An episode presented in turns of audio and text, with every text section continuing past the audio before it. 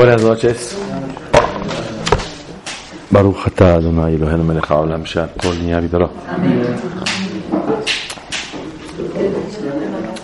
Dice la Torah en Perashat Balak, Vayakom Bil'am baboker, Vayahavosh et atono, Vayelech Moab. Bil'am se fue en la mañana a maldecir al pueblo de Israel, como fue solicitado Vayahabosh et atono, y amarró a su mula. Vayahabosh et atono, Vayelech im Sare Moab. Y se fue con Sare Moab.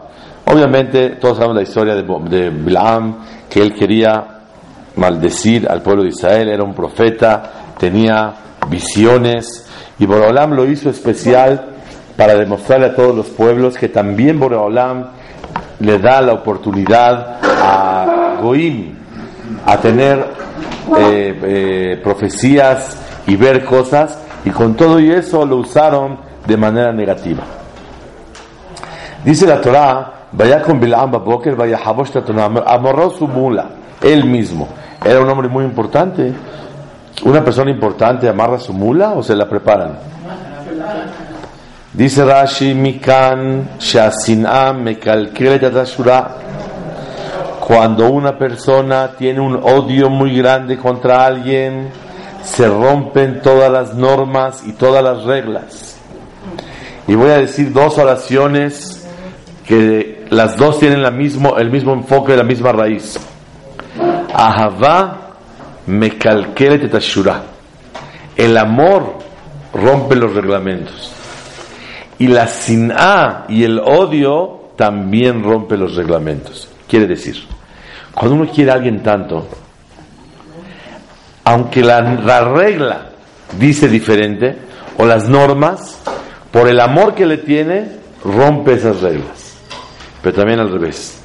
Cuando va a terminar una persona odia a alguien tanto, no nada más que lleva a ejecutar las cosas que hace, sino que la, el odio rompe las reglas.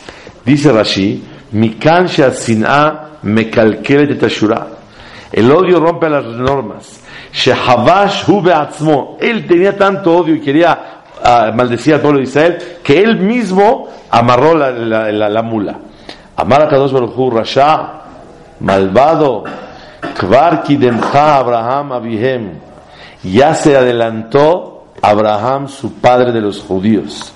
Sheneemar, Bayashkem Abraham, y madrugó en la mañana, Baboker, Bayahabosh et Hamoro, y amarró el burro él mismo. Se refiere cuando fue a Kerat Yitzhak, que Hashem Barach le ordenó que vaya a degollar a su hijo, y él madrugó para hacer la voluntad de Hashem, a pesar de que era un sacrificio muy grande para él. Él amarró el burro y él personalmente, aunque tenía muchos esclavos, siervos, nada, él mismo lo hizo. ¿Por qué? Porque Ahavá me calquele de Tashura. El amor de Abraham para hacer la voluntad de Hashem rompe las normas y las reglas. Sin embargo, aquí es lo contrario. Bilam, el odio, rompe las normas y él mismo amarró el burro. ¿Para qué? Para ir a maldecir al pueblo de Israel. ¿Era ambición? ¿Era odio o era ambición más bien por el dinero que le iban a dar? No, era, no, no, no, era, eran, eran varias cosas. Era el odio que le tenía Bilam a todos los Yehudim. Era el honor que iba, le iban a dar a él, de tres, el pago que le iban a dar. Pero Bilam, estos Goim, tenían un odio muy especial a Israel. Así es, es el odio que viene de todo este grupo que naanitas, que descienden de Esab, y que Boraholam les metió un odio muy grande a todos los Goim esos. Él nunca había tenido contacto con. No le importa, el odio la tenían, pero por herencia, ya se hablaba en contra del pueblo de Israel. Y aparte era una envidia muy grande que tenían sobre Am Israel. Alajá beyadua she'esav sonet Yaakov. Es una regla que ellos odian a, a, a Jacob. Y saben ustedes, una vez explicamos, ¿por qué Esav y todos sus descendientes que naanitas odian a Jacob? ¿Por qué lo odian? Porque les quitamos la bendición del primogénito. Ok, muy bien. Pero ¿quién ocasionó todo esto? ¿Sabe quién lo ocasionó? No, Hashem no. Ribka, que metió a quién? A, Jacob, que se, que se disfrace para recibir la veraja. Pero no, Ribka no hizo nada. Posteriormente, no nada más Ribka lo hizo, sino posteriormente Itzhak lo logró. Porque vino y le dijo, oye, tu hermano vino y se llevó la verajá tuya. Así le dijo Itzhak a Esaú. Lo picó. Una vez explicamos el tema. ¿Para qué lo hizo? Pero las dos verajas eran igualitas, ¿no? No, la verajá que recibió Jacob es la verajá. Y después a Esaú le dio una de pilón. Pero la pregunta es, ¿para qué Itzhak picó a Esaú diciéndole, oye, vino tu hermano y se llevó la verajá? ¿Para qué lo picas así? Dale otra, o sea, ¿qué falta? Ya, dale una verajá y se acabó. ¿Para qué le tienes que dar? La respuesta es que existía una sola verajá. Una sola verajá que era quién va a ser el elegido de Boreolán. Esa ya no se puede dar. Pero no le digas nada. Dale otra verajá y que viva y se acabó.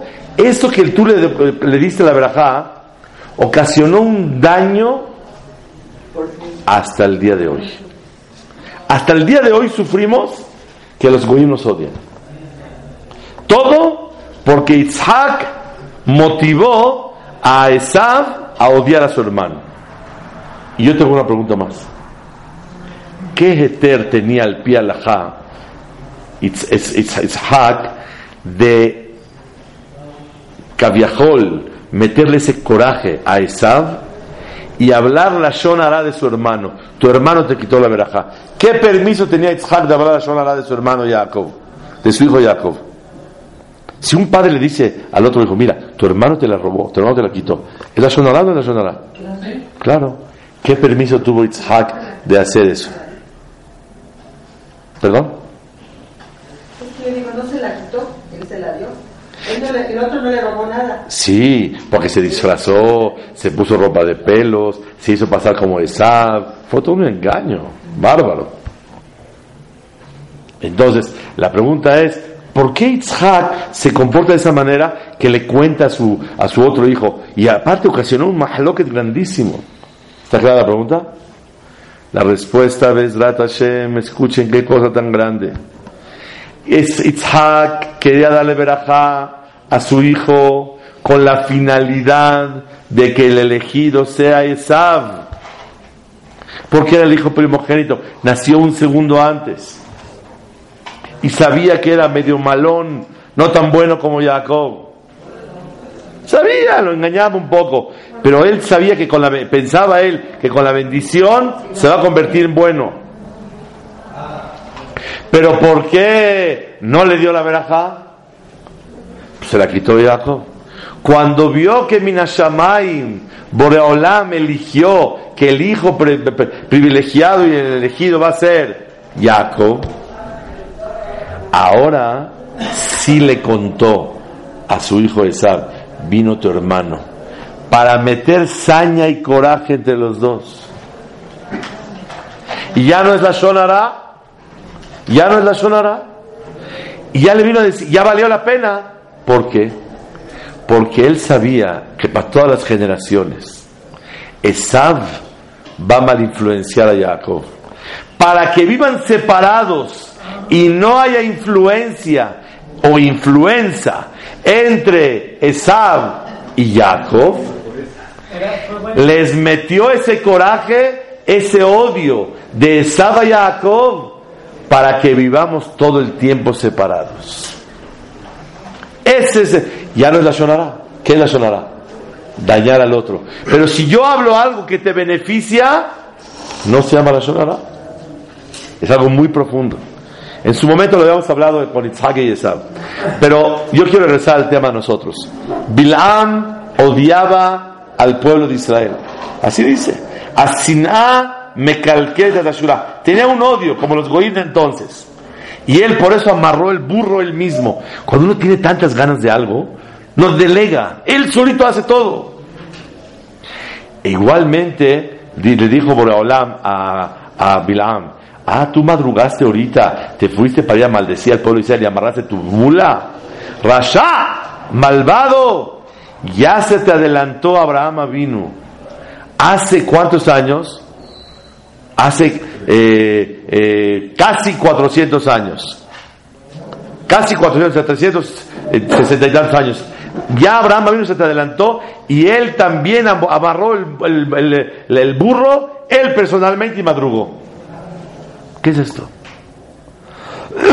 ¿Qué significa decir que ya se le adelantó a Abraham vino? Aparte, lo que hizo Bilam es algo muy malo, era con odio. Abraham lo hizo con gusto, con amor para servir a Boreolam. ¿Qué le dijo Boreolam a Bilam? ¿Quién me quiere decir algo? Se, matan las dos acciones. A ver, explícate un poco más. Por eh, Eso, uno fue por amor. Y el otro por, odio. Por odio, ok. una compensa la otra. Ok, muy bien. Pero ¿qué, le dice Boreolam? Rasha, malvado. ¿Qué te crees? Ya se te adelantaron. ya se te adelantaron. ¿Qué, pasa aquí? ¿Qué es competencia? ¿Qué, Ya te ganaron. Está fuerte. Sí, va, por como está diciendo. Explica Ramoshe Feinstein Zichronol Ibrahim. Escuchen el tema de hoy. Bilam quería maldecir al pueblo de Israel. Y para maldecir hizo algo tremendo. Se fue temprano y amarró su mula él mismo para levantar una acusación en contra del, en contra del pueblo judío. Hashem, alguien por tu amor ha trabajado y ha roto las reglas, las normas, y él mismo amarra el burro como yo. Yo lo estoy haciendo por odio. Pero vemos que el ser humano tiene esa fuerza. Si el ser humano tiene esa fuerza para entregarse a algo, aunque sea algo malo, ¿algún judío ha usado esa fuerza humana para cosas buenas? Si alguien lo pudo hacer para mal, una vez estábamos aquí en Shavuot estudiando y me dijo una persona, me voy a desvelar porque yo me he desvelado dando, haciendo muchas cosas, no buenas, toda la noche, reventadísimo, toda la noche. Ahora le voy a enseñar a Boreolam que para Boreolam también me puedo desvelar. Bilam quería maldecir al pueblo de Israel. ¿Cómo puedes maldecirlo? ¿Cómo? Acusándolo. ¿De qué lo acusas?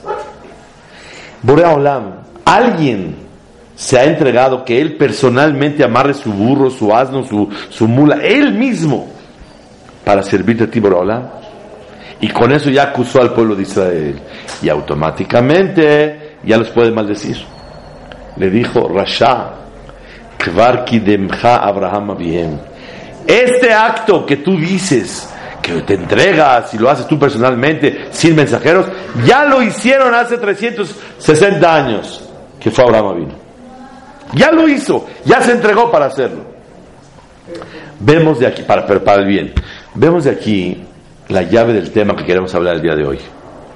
La persona descubre un potencial que tiene en la vida y lo canaliza según la proyección que tenga en la vida. Una persona que vemos que tiene fuerza para pararse a hacer ejercicio a las 6 de la mañana, pum, pum, pum, está corriendo, está haciendo ejercicio. Entonces tiene esa fuerza y hay veces para rezar no se para. Y esa es una gran acusación en el Shammai. ¿Por qué usas tu fuerza nada más para tus cosas y no para servir a Boreola? Les voy a decir algo que es algo de verdad sorprendente. En Perashat Baishlach, cuando Jacob vino, eh, viene a encontrarse con Esav, su hermano, después de estar con Labán tantos años, etcétera, 22 años, 20 con él, 12 en el camino, llega con Esav y le mandó decir, Im Labán Garti, yo viví con Labán, Vetariax mitzvot shamarti, y cuidé las 613 mitzvot. Así que no vas a poder conmigo, esa. Velola mati mi ma'asab. Y no aprendí de sus actos malos. Todos preguntan, ¿qué vino a decirle aquí Jacob a su hermano Esab? Si le viene a decir que es un tzaddik, o sea, que no va a poder con él. Pero al contrario, lo está retando más, lo está desafiando. ¿Para qué lo pica de esa manera? Vi una explicación hasidí que dice así. Yo cumplí 613 mitzvot, sí es verdad. Pero no te preocupes, no estoy tan fuerte. Lola mati mi. No aprendí de sus actos malos a ser tan entregado a lo bueno como él se entregó a lo malo.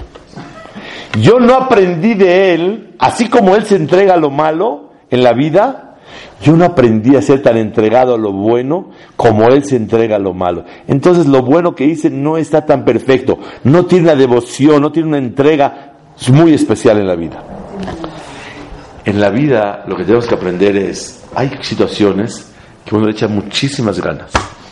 Y qué barbaridad, ¿cómo lo hace? Y hay cosas que le hace con mucha flojera. Borea Olam quiere de nosotros que la misma entrega que tienes en las cosas mundanas, que también las tengas en las cosas espirituales. Voy a dar un ejemplo que la Gemara dice. Dice la Gemara en Masejet Gitin Dafzadi. Amegaresh et Shona, el que divorcia a su primer mujer, que vivió con ella, afilu mizbeach morir al de maot. Afilu el, el, el, el, altar llora. ¿Por qué llora? Aunque el mizbeach está acostumbrado a animalitos, todo el tiempo hace animales en el mizbeach, en el altar, con todo y todo, que está acostumbrado a oír lágrimas, se conmueve de un divorcio de primeras nupcias. El divorcio de la primera mujer con la que creó, formó su vida, etcétera, etcétera, es doloroso. Entonces, dice, afilo el misbeach lloró. Cuenta que una persona le dijeron, oye, ¿cómo la vas a divorciar?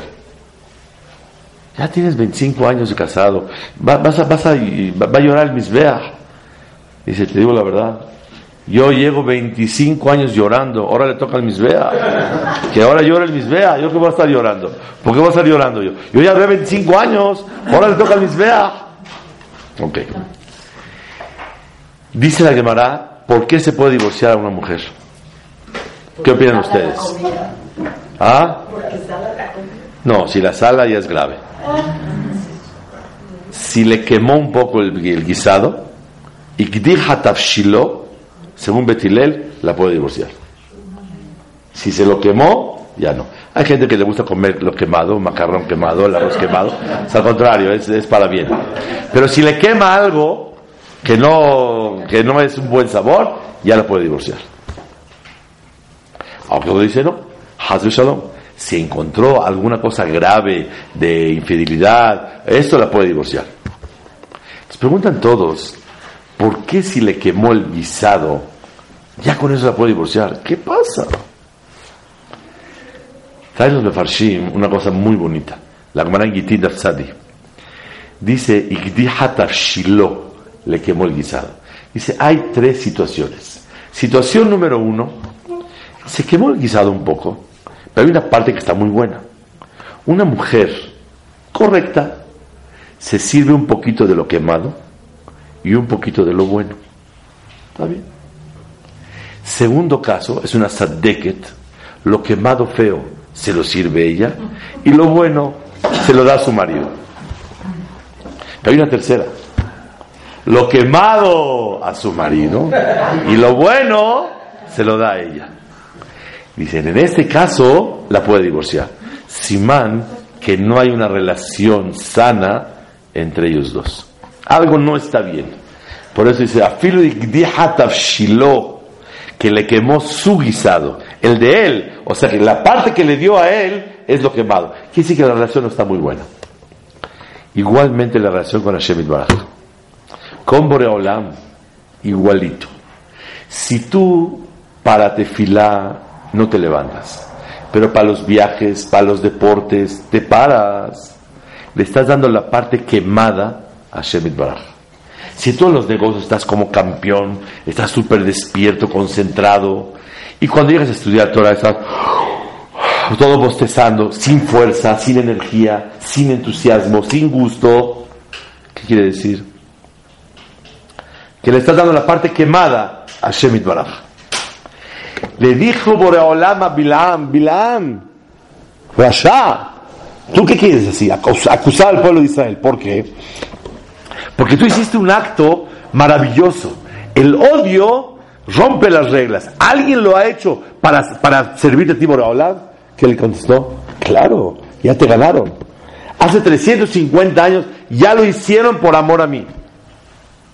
Vemos que Boreolam pide por lo menos. Hay gente que somos eh, muy generosos y gastamos, o damos amor, o damos esto. Pero para cosas espirituales, el tefilín, la tzedakot, las mitzvot, shabbatot, taletot, tiene un traje Hugo Boss y el talet está roto. Está, está difícil la cosa.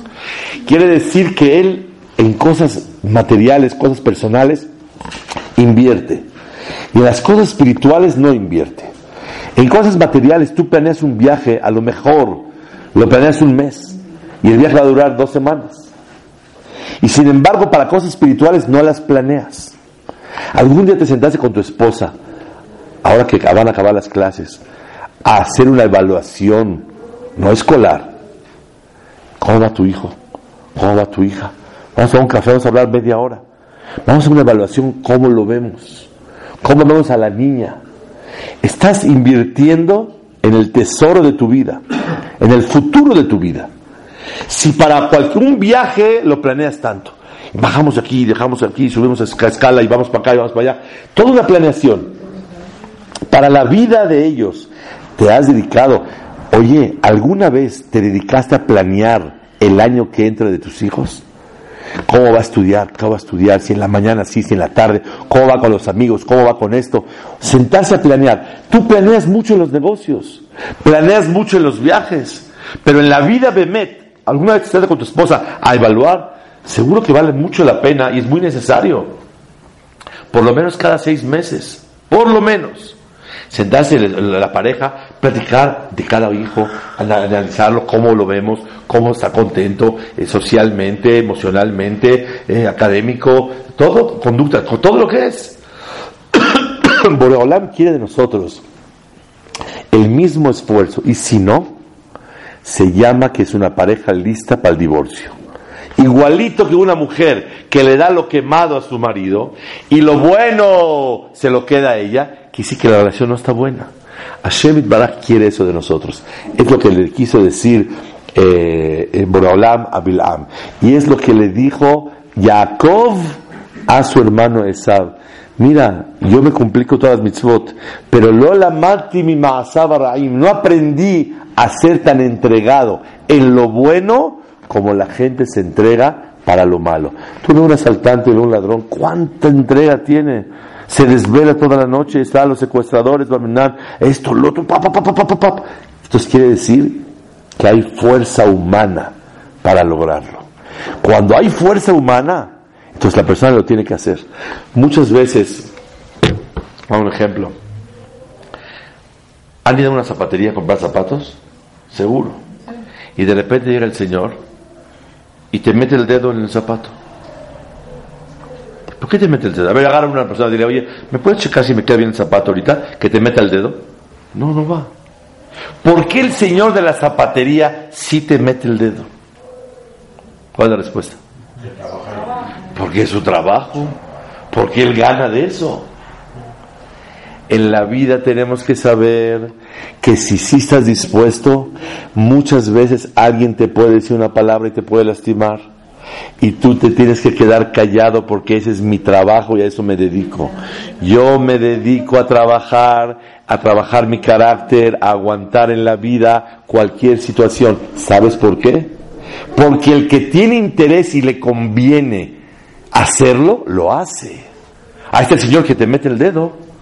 Yo voy a la zapatería, en serio. Voy a Estados Unidos, una, porque mi, talla aquí no funciona, y está un señor, un señor de barba así que vende en Nueva York, está así, y mete el dedo, o sea, me da pena. El, el hajam está, mete el dedo, saca el dedo, ¿qué te mete el dedo? ¿Por qué lo hace? ¿Por qué lo hace? Porque es su trabajo. Pero ya que es su trabajo, quiere decir que hay, la fuerza humana lo puede desarrollar.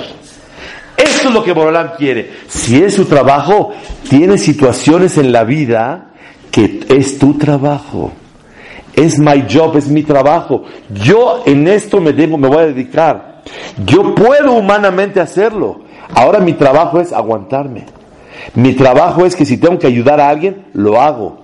Y si me tengo que, que, que, que, que- que semi humillar, no es humillarse, es el cabo de la persona, hacer por el otro. O alguien te dijo una palabra y te aguantas, te quedas callado, de verdad y lo haces. ¿Por qué lo haces? Porque es el beneficio de lo que vas a lograr. Así como el de la batería es su trabajo, igualito una persona tiene que saber que en la vida puede desarrollar cosas. Es, el tema de hoy es el descubrir el potencial. Una persona descubre su potencial con las cosas mundanas, ve que sí lo puede hacer. Voy a traer un pasuk que trae Shlomo Amelech en Mishle. Dice Shlomo Amelech en Mishle Perek Yudalet, Berav tevuot bekoach shor. Primero dice, Be'en alafim ebus bar. Cuando no hay toros, el lugar donde comen los toros, ¿cómo se dice? Donde ponen para comer. El pesebre.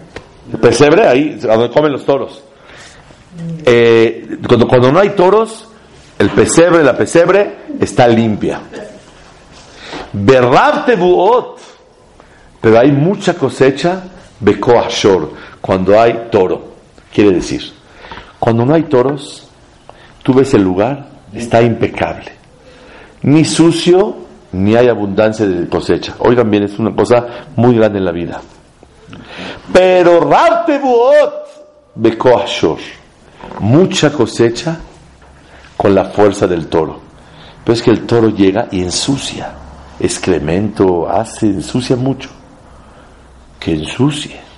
Pero ¿qué me hace el toro? Produce. Dice Rabbenu Yonah una cosa increíble. Dice Rabbenu Yonah en Mishle Perek Dalet. Tebuot bekoach shor. Mucha cosecha con la fuerza del toro. Aprendemos de aquí. Lisbol atinofet mi peneja toelet. Aguantar la suciedad por el beneficio que tienes. Quiero decir y hacer un llamado a mí. Y saco y de que quiera que muchas veces en la vida tenemos que aprender a tolerar a los demás. Y lo aguantas como si fuera a tolerar la suciedad de alguien. Todos tenemos suciedad y debemos tolerarla por el beneficio que sacas. En las parejas, en los hijos, en las nueras, en los yernos, en los consuegros, en los socios, en los amigos, en la, jabrutá, en los hajamim, en el kahal. Siempre existe cosas que tienes que tolerar. Pero hay un secreto. Berrarte buot bekoashor. Mucha cosecha con la fuerza del toro. Entonces, si tú te das cuenta que si tu negocio, ¿qué pasa? Te dicen a ti, te pagamos 100 mil dólares por cada vez que le aguantes un desprecio, una palabra, etcétera, etcétera. ¿Cómo? Tú le pagas a otro 20 mil para que lo, lo convenzca a él que te venga a despreciar para que con esto te ganes 80, ¿no es así? Así es. Cada vez que te lastime y te aguantas, te pago 100. Y no viene el Señor. Pues le pagamos a 50 para que venga a molestarme y yo me quedo callado y gano 50. Algo tengo que hacer. Es tu negocio. ¿Y por qué te aguantas? Porque es tu beneficio. La persona tiene que le amin bemunash lema que tantas cosas de tolerancia o de entrega o de sacrificio que el poder humano lo puede lograr. Y lo hemos visto para otras áreas. El tema es descubre tu potencial. Sí, lo he de- descubierto, porque me doy cuenta que para otras cosas lo puedo hacer, para esto también lo debo de hacer. Y eso es lo que Hashem Baraj quiere de la persona. Rav aprende a tolerar en la vida, porque que no sabe tolerar no logra beneficios. Pero la persona que sabe tolerar situaciones saca jugo de lo que realmente está haciendo. Ah, Independientemente que cuando uno ama al otro, tolera. Alcohol peshaim tejasea. Cuando una persona busca el amor, tolera. Tolera los errores del otro. Cuando busca el amor, tolera. Cuando no busca el amor, no tolero nada. Y me voy a fijar hasta el último detalle. Pero cuando buscas amor, la persona tiene tolerancia. Pero ahora ya no hablamos por buscar amor, hablamos por otro ángulo. La tolerancia por el beneficio. Y en la vida, en los negocios, en todo está esta oración. La tolerancia por el beneficio. Y esto es lo que una persona, si ya lo hace por el beneficio, como aquella persona, el señor que vende zapatos y mete el dedo, ¿por qué? Porque le conviene, porque lo tolera, lo hace, porque es su negocio. Igualmente tú, en tu vida, ese es tu negocio. Voy a contar una historia que es algo sorprendente. Vino a casa de ustedes un jajam y me contó, no ahorita hace un tiempo atrás, varios años atrás, me contó que vino un señor con Rabhaim Kanievski y le dijo, Jajam, llevo varios años y no tengo hijos. Por favor le pido, deme una verajá para poder tener hijos. Lo vio así, le dijo, yo voy a darte una verajá. Pero tú quiero que hagas dos cosas. Tefilá y cuando alguien te avergüence, te quedas callado. Le dijo, ¿y dónde consigo a alguien que me avergüence? Dijo, no sé, ese es asunto tuyo. Yo ya no sé, pero que si alguien te avergüence, te quedas callado. Está bien. Pasó un tiempo, no sabía qué hacer, si contratar a alguien que lo venga a avergonzar, no sabía cómo hacerle. Total, estaba en una boda y de repente un señor le empieza a gritar durísimo, pa, pa, pa, pa, y avergonzarlo y así tipo israelí, va, uh, uh, uh, así duro. Y le empezó a dar durísimo y él se quedaba callado. Y ya tenía ganas de contestar, tenía ganas de contestar, se acordó, no lo voy a hacer, no lo voy a hacer y no lo voy a hacer. Y se quedó callado. Después de unos minutos, el otro de tanto gritar solo ya se calmó y se fue. ¿Qué quiero hacer? En ese momento, este señor que se quedó callado, el, un detalle, perdón. Rabhaim Kanievski le dijo a esta persona que yo te voy a decir tefila por ti, pero yo quiero que te dé una verajá, una persona que lo avergonzaron y se quedó callado. Que esa persona que lo avergonzaron se quedó callado te dé verajá a ti. Entonces dijo, ¿de dónde lo consigo? Sé, a ver cuándo. Es- Llegó una boda y vio que el señor Reubén le estaba gritando a Shimón, grítele, grítele, papá, papá. Entonces llegó este, lo vio, dijo, acá está el negocio. Se acerca y dice, por favor no le contestes. Pero ¿y tú qué te metes conmigo? Por favor, te ruego no le contestes. Quédate callado. Y ya estaba, ya se iba a, armar entre ellos dos. ¿Tú qué te metes? No le digas nada. Se quedó callado, cuando acabó, se fue el otro. Dijo, bueno, ¿qué quieres? También que tengas hijos. Y se embarazó. El jajam que vino a casa de ustedes me contó, él sabe quién es la pareja. Que Rabhaim Kanievski le dijo que te dé verajá a alguien que lo avergonzaron y se quedó callado. ¿Qué pasa aquí? Es la grandeza del sacrificio, del esfuerzo, de la tolerancia como Boreolán pide. Y una persona que se queda callado y no responde, demuestra su obligación a Boreolam, su humildad. Es una gran tarea. Pero muchas veces, si te pagarían, si por el hijo está dispuesto a tolerarlo o a buscar la manera, hay veces hay un beneficio. Recuerda y reconoce. En todo momento hay beneficio. Y es lo que Boreolam le dijo a Bilaam. Ya se te adelantó alguien, ya ese potencial ya lo hicieron. Ya le dijo Jacob vino igual. Y el get se le da, ¿por qué? Porque para este tipo de relación lo aplica, para otras cosas no. Una persona tiene que pedir a Boreolam que le permita, por lo menos igualar. Si eres un sadik muy grande, cuando estudias estás así como león. Y cuando trabajas, estás, oh, medio dormido, no tienes ni fuerza. También eres un sadik grandísimo. Nosotros queremos tan sadikim, por lo menos parejito. Cuando vas a comer matzah, hazlo con el mismo gusto que cuando comes un helado de tres bolas. El mismo gusto que estás contento, te vas a comer la matzah. Pues una persona que lo hace con gusto, si no Barmenán, Borolán acusa. En el año, mira cómo se comió un helado. Uno de chocochip, y uno de nuez, y uno de menta, y uno de no sé qué. Se lo estuvo comiendo y la matzah no la comió con gusto. Sabe que hay una acusación. ¿por qué no lo hace?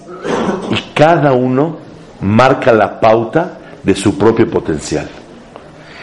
Cada uno marca en el transcurso del año y la moda de vivir, la, forma de vivir, él descubre un potencial que lo puede usar para otra cosa y de repente para otras cosas no lo usa. Cada uno marca el potencial que tiene para saber lo que tiene que hacer. Este es el Yesod Nifla que queremos hablar. Quiero traer una, un pedazo de una Mishnah, el Masejet Avot, que dice algo muy bonito. Dice la Mishnah, al abadim ameshameshim et al menal de kabel peras. No sirvan a Boreolam como un siervo que está esperando un esclavo que quiere su recompensa. El abadim ameshameshim et shelo al menal de peras. Sírvanlo con amor, no por esperar la recompensa. Vihi morashamaim alechem. Y que tengan el temor de Boreolam sobre ustedes. Dicen los Mefarshim, aquí trae principalmente Rambam, que hay dos tipos, y, y Rabenu Yonah, dos tipos de relaciones con Boreolam. Una, por temor, temor al castigo. Otra, por amor, servirlo a Hashem Baraj. Ustedes saben, cuando alguien le teme a Hashem, ¿cómo se llaman? Este Yehudi es temeroso de Hashem, ¿cómo se dice? Es Yere Yere Shamaim. Le tiene miedo al cielo. ¿Que se va a caer el cielo o qué? ¿Qué es Yere Shamaim? Le tiene miedo. ¿Cómo tiene que ser? Yere Hashem. ¿Por qué Yere Shamayim? ¿Está clara la pregunta?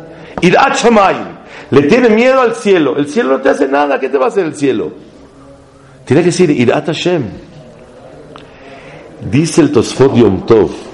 Siempre que hablamos de Irat Shamayim, quiere decir, cuando uno voltea a ver el cielo, se asombra, se admira wow, qué poder tan grande, qué grandeza de Hashem. Témele a Hashem no nada más por el castigo que te pueda dar, sino por su grandeza como el Shamaim muestra. Irat Shamaim es Irat Hashem, temerle a Hashem por su grandeza como el Shamaim lo manifiesta y lo testigua. Eso es Irat Shamaim. Irat Shamaim es le tengo miedo no nada más porque me va a castigar, sino por la grandeza tan grande que tiene Boreolam, de lo que es Boreolam. Wow, Hashem puede castigar, pero no le tengo miedo al castigo que me va a dar, sino le tengo miedo a alguien que por honor a él, por su grandeza, no quiero fallarle. Eso es Irat Pero la Mishnah al principio introduce, también tienes que temerle, tienes que amar a Hashem Itbaraj. Vean lo que dice Rambam, sé que a veces nos va a doler lo que voy a decir, pero miren qué cosa tan increíble. Trae la Gemara el Masejet Sotada Hei. Avod me ahava, avod me irá. Sirve a Boreolam con amor y sírvelo con temor.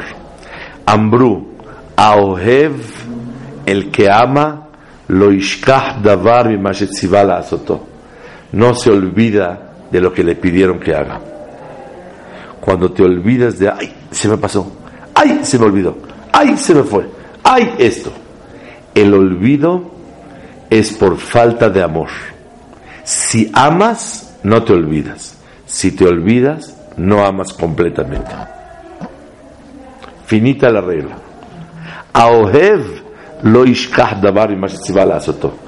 Hallaré el temeroso lo hace davar y me azoto. No se atreve a hacer algo en contra de la orden del que le ordenó. Entonces aquí vemos estos dos conceptos. El temor por la grandeza Shemit Baraj y el amor. Ahora se te contesta por qué cuando una persona se le olvida que es Shabbat y prende la luz, ¿qué tiene que traer? Korban Hatat, un animal. ¿Por qué? ¿Qué no soy Benadam? Yo no soy Benadam que se me puede olvidar que hoy es Shabbat. O no soy Benadam que se me olvide que está prohibido esto.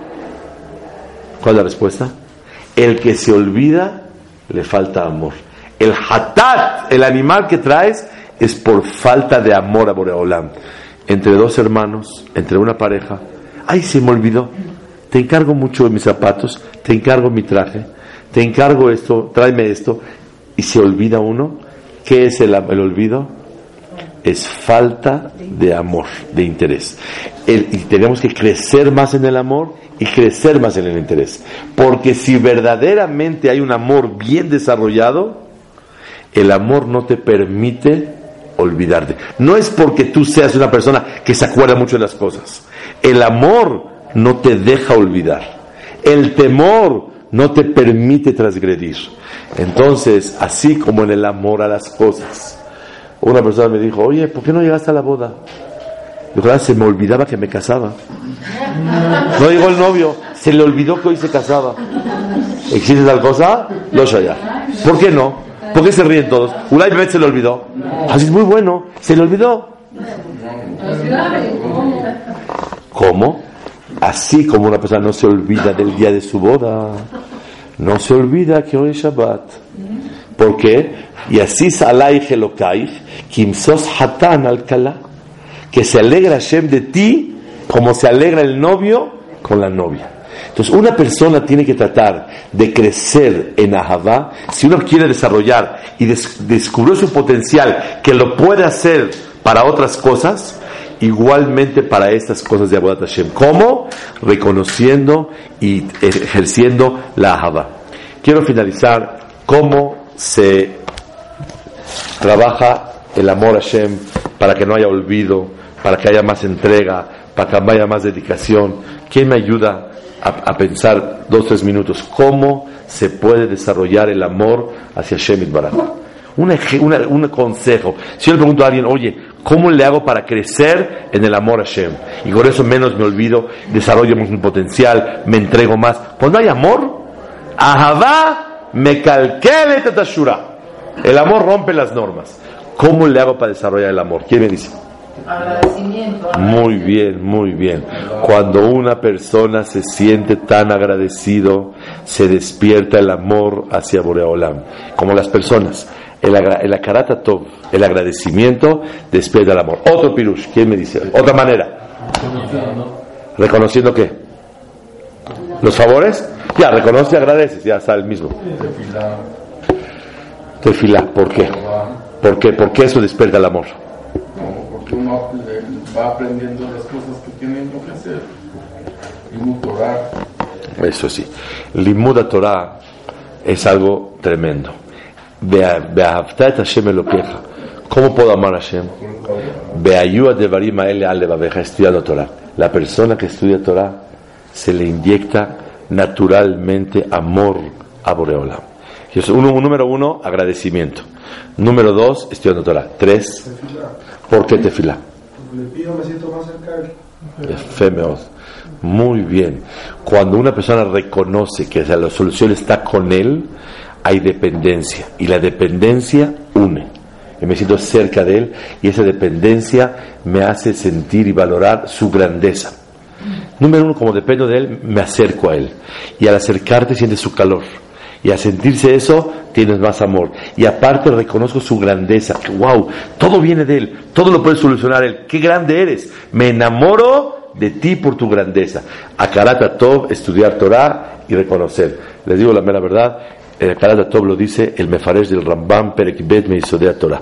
El Limuda Torah lo dice en, la, en, la, en eh, de Barim, eh, Meforash en la Mejilta, ahí lo trae que el amor.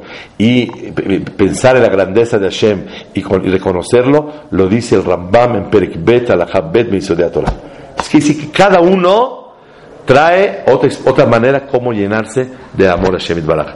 Que sea la voluntad de Boreolam, que podamos todos descubrir nuestro potencial. Y el mismo potencial que, desarrollas en otras cosas, que lo desarrolles para servir a Shem. Y el que ama no se olvida. Y el que se olvida le falta amar completamente. Y principalmente acordarnos de esta oración que estudiamos el día de hoy. Tolerancia por el beneficio. Si mete el dedo al zapato es porque le conviene. Es el dueño de la, toda la zapatería Canadá. Tiene una red, tiene 52 tiendas, 100 tiendas. ¿Él mete el dedo o no mete el dedo? Mete el dedo, ¿qué problema hay?